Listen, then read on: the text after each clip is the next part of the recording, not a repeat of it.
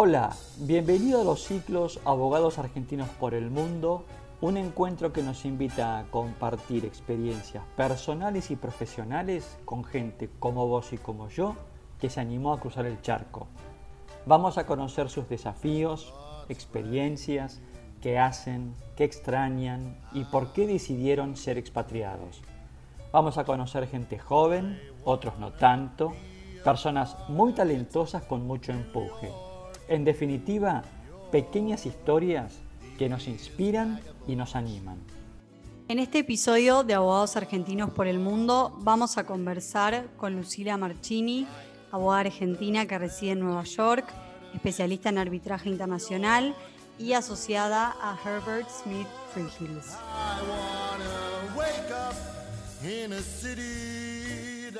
Hola Lucila, ¿qué tal? ¿Cómo estás? Gracias por eh, prestarnos un poquito de tu tiempo para esta charla contigo. Antes de comenzar con las preguntas, quería un poco presentarte en sociedad contando un poco quién sos y qué has hecho hasta ahora.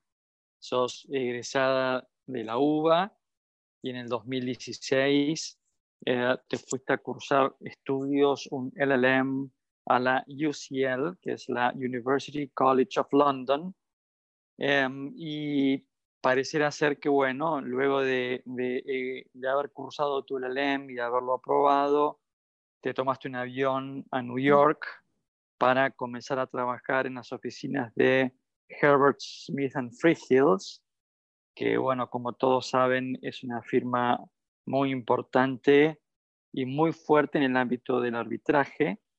Y arrancaste allá en el 2016 como visiting attorney eh, para integrar precisamente el equipo de arbitraje con práctica focalizada en América Latina y eh, años más tarde, es decir, ya hoy sos associate, con lo cual es como que ya formas parte del equipo, del staff de esta prestigiosa firma.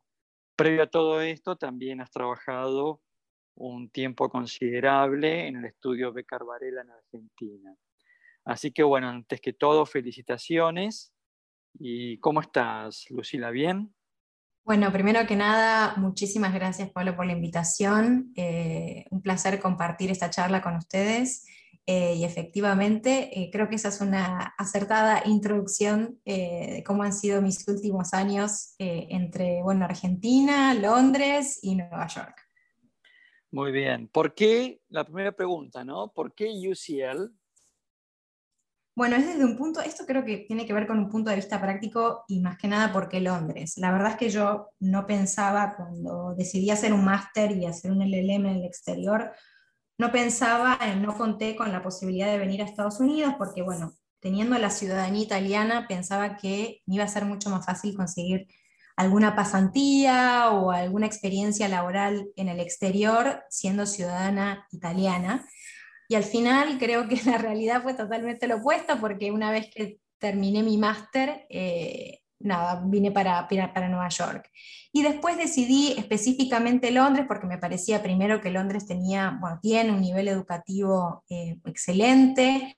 Em, y elegí UCL porque UCL tiene una, una, se focaliza más que nada en derecho internacional, si bien yo tengo mi práctica y ejerzo eh, todos los días arbitraje en temas relacionados con arbitraje internacional, me parecía eh, que UCL tenía una visión un poco más amplia del derecho internacional y resolución de disputas eh, que me iba a permitir eventualmente eh, poder abarcar diferentes, diferentes aspectos cuando yo estoy trabajando en el día a día con disputas. Entonces, por eso elegí, elegí UCL.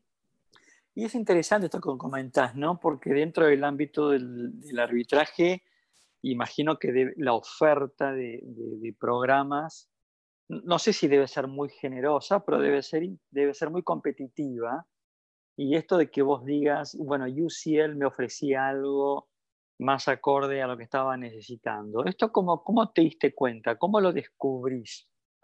Yo, a ver, la, realidad es que cuando me recibí de la universidad, yo ya había tenido una experiencia en arbitraje, digamos, desde el punto de vista académico, había participado en mood courts eh, y sabía, bueno, después tuve la oportunidad de trabajar con, con, con, en Becar Varela y también dedicarme al arbitraje, pero desde el punto de vista educativo y académico, me interesaba una visión un poco más amplia y no específicamente abocada a arbitraje. Si bien tomé materias de arbitraje, yo quería como una visión un poco más global de resolución de disputas, no solamente eh, en materia arbitral, sino también, digamos, eh, entre la Corte Internacional de Justicia. Y me parecía que por los profesores que tenía UCL, que es algo que yo sí miré si tengo que, si tengo que hablar de cómo decidí UCL, yo miré las materias primero antes de, antes de poder inscribirme, miré los profesores y de acuerdo a la currícula fue que, me, fue que decidí por, eh, por UCL.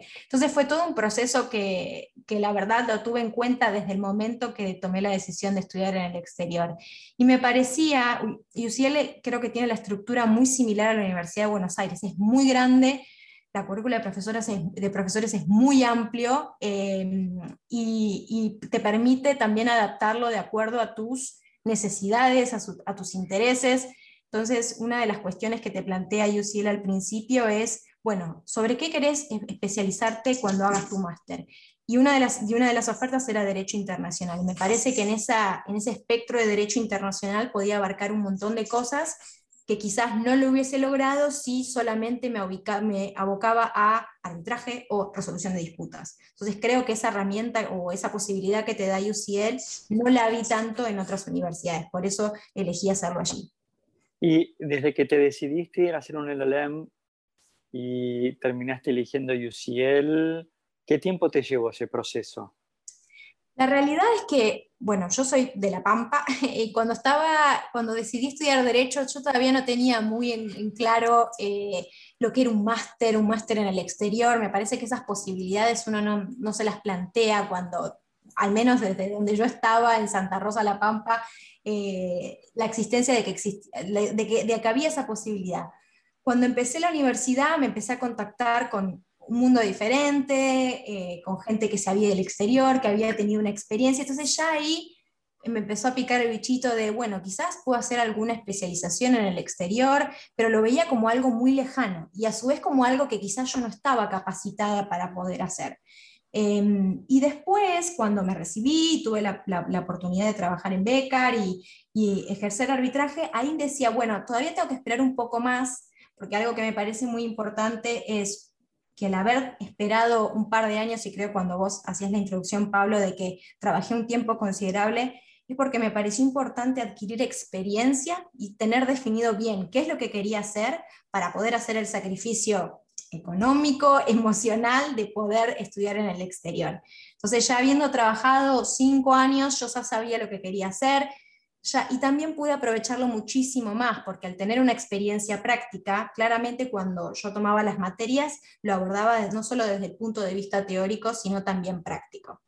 ¿Qué edad tenías cuando decidiste irte a hacer el LLM? Tenía 29 y eso fue eh, un poco extraño porque la verdad es que era la más grande de todos mis compañeros en el máster. Esa, esa es la realidad. Muchos chicos, y hablo en general, en el mundo terminan la carrera de derecho y enseguida se van a hacer una experiencia en el exterior, lo cual también es bueno porque uno empieza muy desde chico ya a estar empapándose en este mundo internacional y, digamos, en la práctica internacional. Yo lo hice al revés, lo hice distinto y no me arrepiento. Esperé una cierta cantidad de años y una vez que adquirí la experiencia me pareció que ya estaba, eh, ya era el momento de dar ese paso. Y creo que, mm, mirando para atrás, creo que lo hice en el momento indicado. No, si no tenés por qué arrepentirte, si juzgando por los resultados has hecho todo muy bien, con lo cual cada uno, digamos, esto lo hace como a medida, ¿no? Es un traje a medida, así que está perfecto. Eh, me interesa esto de historia personal, esto de que sos de La Pampa, digamos, sos de, la Argentina profunda, de Santa Rosa, ¿no? Santa Rosa, Buenos Aires, Buenos Aires, Londres, Londres, New York. Sí, exacto. ¿Alguna, ¿Alguna vez lo imaginaste? No, no, la verdad que no. Eh, como, como, como te compartía, sí sabía, desde chica sí sabía que quería estudiar abogacía y me parece que una de las cosas que, se, que nos planteamos la, gente del interior es que si tenés la posibilidad eh, de poderte irte a estudiar a Buenos Aires o a Córdoba o a algunos de esos centros más grandes de donde uno viene, uno, uno ya lo tiene incorporado que lo va a hacer.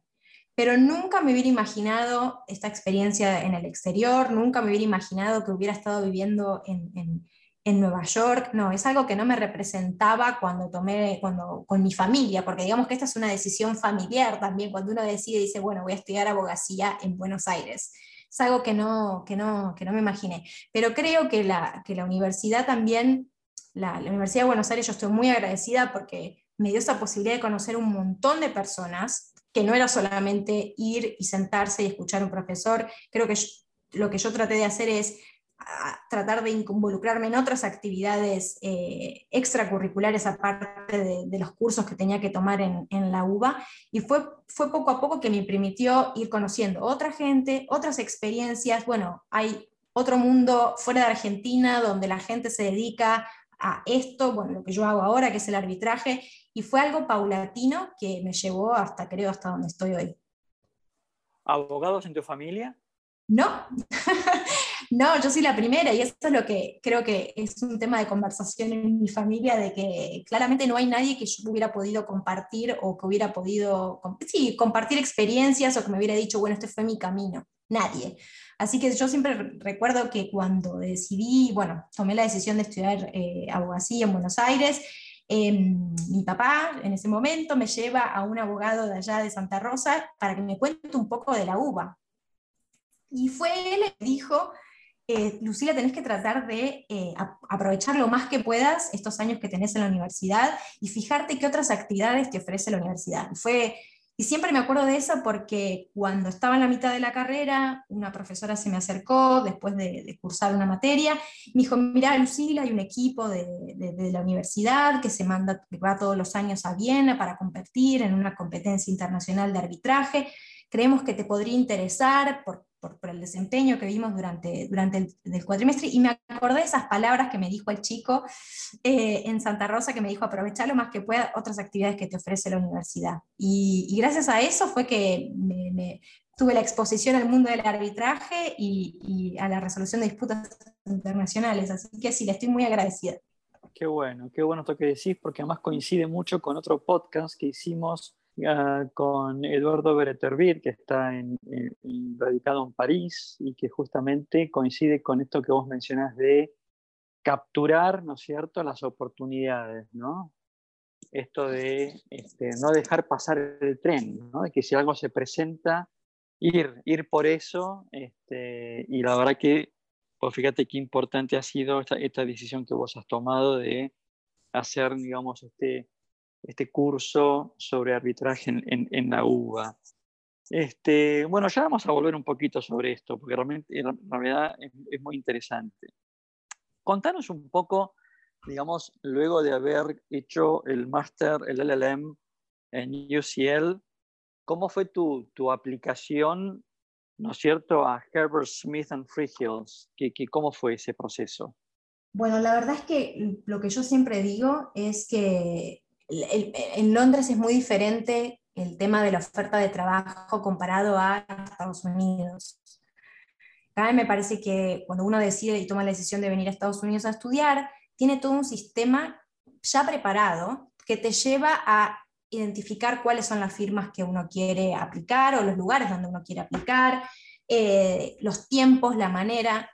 En Londres es completamente distinto. En Londres el LLM no es no está tan estructurado como para qué vas a hacer después. No hay una job fair ni, una feria de trabajos donde uno pueda ir y dice, bueno, estas son las entrevistas que tengo con, los estudios. Entonces, queda un poco a, la merced de cada uno a qué es lo que quiere hacer y cómo aplicar.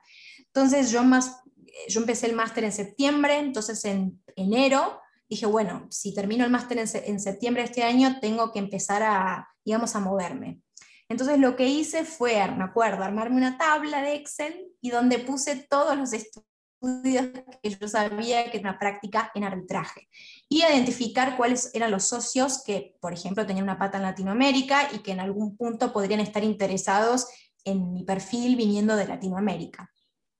Y eh, lo que hacía era directamente mandarles un mail y de comentarles, bueno, haciendo mi máster, estoy terminando, tengo este, este background, eh, acá está mi CV si están interesados. La verdad que más de uno no me contestó.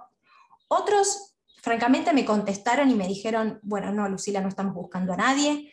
Otros me dijeron, no estamos buscando a nadie, pero vení porque no vamos a, almorzar y bueno, y ahí conversamos un poco de cómo tenés que acomodar tu CV, qué es lo que tenés que, cómo tenés que presentarte y demás.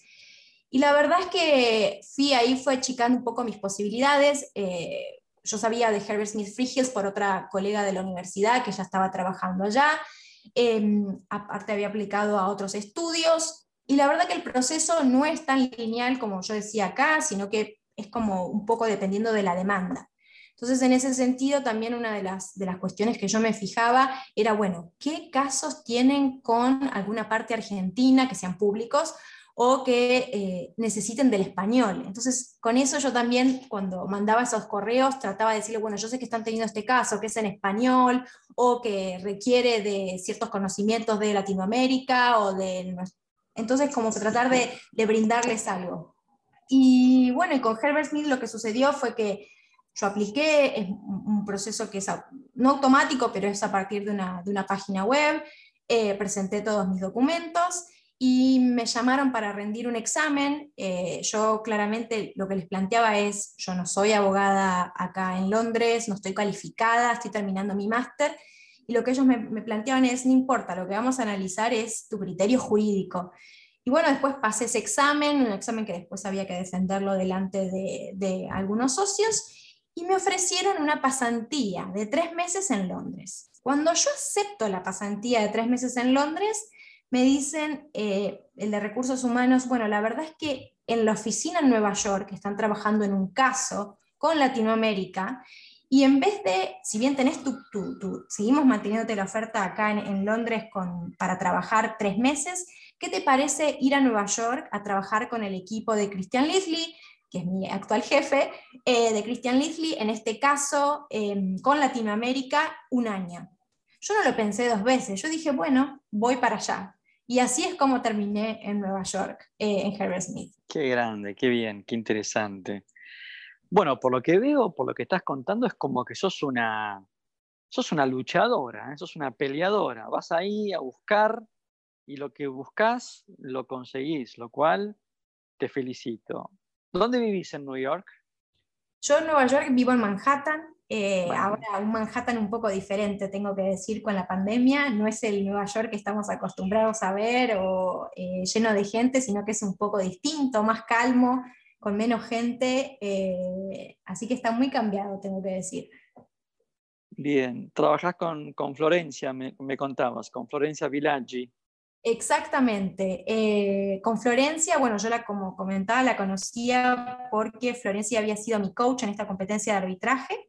Y mm, cuando fui a Londres, ella fue un gran, un gran contacto, un gran apoyo y también un gran apoyo en toda esta aplicación a, en toda esta aplicación a Herbert Smith, eh, que yo, como contaba hace, un, hace un, poco, tenía un poco de miedo para el examen, ella me tranquilizó eh, y ahora trabajamos, trabajamos juntas. Ella en realidad estaba en la oficina de Londres, yo vine para Nueva York y luego de un par de años ella vino para la oficina de Nueva York, así que estamos trabajando juntas, tenemos una, representación argentina en, la firma. Ah, esa era una de las preguntas que te iba a hacer. Es, ¿Hoy están trabajando con algún caso así donde esté involucrado alguna parte argentina? Sí, sí, efectivamente, y eso la verdad es que me, es algo que me motiva muchísimo porque, bueno, hablar con los abogados en Argentina, eh, un poco también, en, bueno, estos casos derivan muchas veces de lo que está pasando en Argentina. Entonces, eh, es como trabajo en la firma internacional, pero con una pata allá, y eso me gusta mucho. Muy bien. ¿Estás en pareja? ¿Estás sola? Estoy en pareja, eh, esta es otra historia un poco extraña, estoy en pareja, eh, mi pareja es abogado también, es abogado argentino, eh, que actualmente reside en Ginebra, así que estuvimos en una, bueno, ya se está por terminar, pero en una relación a distancia durante varios años, cinco años para ser exactos. Em, y sí, aparte bueno, él hace trabajo humanitario, digamos, es abogado humanitario y él estuvo viviendo en otras realidades, en Afganistán, en, Colombia, eh, pero bueno, eh, ya sé. ¿Qué, significa esto de abogado humanitario? Primero son dos palabras que no coinciden, ¿no? Pero no importa. ¿Qué, significa, ¿Qué significa esto de ser abogado humanitario? ¿Qué trabaja para las Naciones Unidas? Bueno, él trabajó varios años para la Cruz Roja, eh, lo que trabaja es en zonas de conflicto, eh, dando, digamos, legal advice en zonas de conflicto. Trabajó varios años para la Cruz Roja y bueno, con este trabajo de la Cruz Roja es por eso que vivió en, tan, en estas zonas que yo digo conflictivas, como decía, Afganistán, Colombia, el Congo. Qué eh, interesante. ¿Es argentino? Y es argentino, era compañero mío de la universidad ah, eh, bueno, después te voy a pedir el dato para que me lo pases, así lo llamo, le hacemos un podcast, hacemos una entrevista. Sí, claro. por supuesto. Es, un perfil, es completamente distinto, creo que el tipo de trabajo al, que, típico abogado que trabaja en una firma internacional. Él ahora está trabajando en otra ONG eh, con base en Ginebra, em, pero con el mismo tipo de trabajo de tener que ir muchas veces al a campo, digamos, a estos países. Es completamente distinto el tipo de trabajo. Muy bien. te hago una pregunta. Cuando decidiste aplicar para UCL, ¿sabías, digamos, manejabas, dominabas el idioma inglés? ¿Lo balbuceabas? ¿Cómo, ¿Cómo era tu nivel de inglés en ese momento? Bueno, el tema del inglés es algo que cuando tenía que tomar diferentes actividades, y esto me pasó con, la competencia que nombraba hace, hace un ratito con respecto a la competencia de arbitraje, siempre me asustaba mucho, porque claramente en Santa Rosa, La Pampa donde soy, no hay colegios bilingües, como normalmente sucede en Buenos Aires, la oferta de inglés es más reducida. Entonces, claramente, si bien yo había, me acuerdo que eh, mis, mis, padres me mandaban inglés, yo no quería saber nada y me decían, esto te va a ayudar en el futuro. Pero claramente el nivel de inglés que yo tenía no era tan alto. Entonces, cuando empecé a involucrarme en estas competencias de arbitraje, ahí empecé a practicarlo un poco más y cuando tomé la decisión de, eh, irme al exterior a hacer un, máster, sabía que necesitaba el inglés al 100%. Entonces, lo que decidí fue tomar una profesora particular, que me acuerdo iba a clase a las 7 y media de la mañana, antes de entrar al trabajo ahí en Becar, iba al principio una vez por semana, después intensificando dos veces por semana eh, para poder mejorar ese inglés. Y sí, gracias a ella creo que, lo he mejorado muchísimo y me permitió desenvolverme después en el, en el máster. Sí, gracias a ella y también gracias a vos y a tu empeño, ¿no? A tus ganas de hacer las cosas. me, me, parece muy, muy bueno, muy lindo. Lucila, si yo te, digamos, pidiera algún tip para algún abogado joven que escuche este podcast y quiera seguir tus pasos? ¿Qué, qué, le dirías? ¿Qué tips tenés para compartir? Yo no, no, no, no, sé si es que tengo tips, pero si hay algo que, que yo miro para atrás y pienso, bueno, como, una, como lo presentaste, bueno, te fuiste desde La Pampa, te fuiste a Nueva York, pasando por Londres, Buenos Aires. Creo que es esto de no tener miedo, de, no, de, decir, bueno, quizás no soy lo suficientemente capaz para... Eh, a veces creo que eso frena muchísimos planes o muchísimas ideas de lo que uno realmente quiere hacer y me parece que, que, tratar de confiar en uno mismo y decir si yo me lo propongo, eh, o voy a hacer todo lo posible para lograrlo. Después si no sale, porque uno, por ciertas circunstancias que a veces no dependen de uno, uno se, tiene, se queda tranquilo de que hizo todo lo posible. Pero me parece que esto de, ir adelante y de confiar en que uno lo va a lograr es lo que realmente te lleva a donde querés. Muy bueno, qué bueno, qué lindo, qué lindo todo lo que has dicho. Te veo muy instalada en, New York y, y, en tu proyecto de carrera internacional. La, la pregunta que me queda por hacerte es, ¿está dentro de tus planes en el corto plazo volver a Argentina o no? No, no, al principio me lo preguntabas quizás eh, hace, cuando recién empecé en HSF, capaz que respondía y puede ser, pero creo que una cosa me fue llevando a la otra y la verdad que hoy sí, me hallo, me hallo acá, ya tengo, después de tantos años tengo mi grupo de amigos, mis relaciones, eh, estoy contenta con mi trabajo, con la gente con la que trabajo, que eso me parece algo súper importante. eh, estoy muy cómoda, hay un ambiente muy lindo de trabajo con mis compañeros. Eh, y, bueno, esto que te comentaba en lo personal, de que eh, también esta relación a distancia con mi pareja ya se va a terminar pronto, entonces es como que ya creamos un, al menos en los próximos años, tenemos nuestra, nuestros ojos acá en, Nueva York. Hablabas recién de amigos, ¿no? New York, una ciudad tremendamente cosmopolita, Londres lo mismo, ¿no? Es, ¿Cómo es tu, círculo de amistades actualmente? ¿Está compuesto solamente por argentinos, latinoamericanos, pakistaníes, hindúes? ¿Cómo, cómo, cómo, cómo es tu círculo de amistades? La verdad que es una, mezcla. Em, creo, que, creo que también el tipo de trabajo que yo hago hace que la gente que, que trabaja en él sea muy internacional. Entonces, por ejemplo, en mi equipo de trabajo no hay, hay muy poca gente que es de acá de Estados Unidos. Entonces, son de diferentes países, de Singapur, de Canadá, de Italia, eh, bueno, varios latinoamericanos. Entonces creo que eso generó que, bueno, cuando uno decide moverse de ciudad, uno al principio está solo. Entonces esta, esta soledad al principio hace que uno se abra un poco más. Esto me pasó a mí creo que nos pasó a cada uno de los que vinimos al exterior, que nos mudamos al exterior. Y y eso fue generando cierto vínculo de qué haces el fin de semana, bueno, si querés vamos a, tal lugar, y esos, esa gente luego te presenta a otros amigos, y así sucesivamente se fue ampliando el grupo de amistades. Sí tengo varios amigos argentinos, eh, pero no necesariamente son todos de allá. Eh, obviamente el vínculo se genera mucho más fácil con gente de Latinoamérica porque culturalmente somos muy similares, pero en mi grupo de amigos de acá de Estados Unidos sí es una mezcla de diferentes culturas, lo cual es muy interesante también. Muy bueno. Bueno, Lucila, la verdad que fue un gusto inmenso hablar contigo y agradecerte una vez más que nos hayas abierto un poco las puertas de tu casa para contarnos quién sos, qué haces, de dónde venís y qué pensás hacer.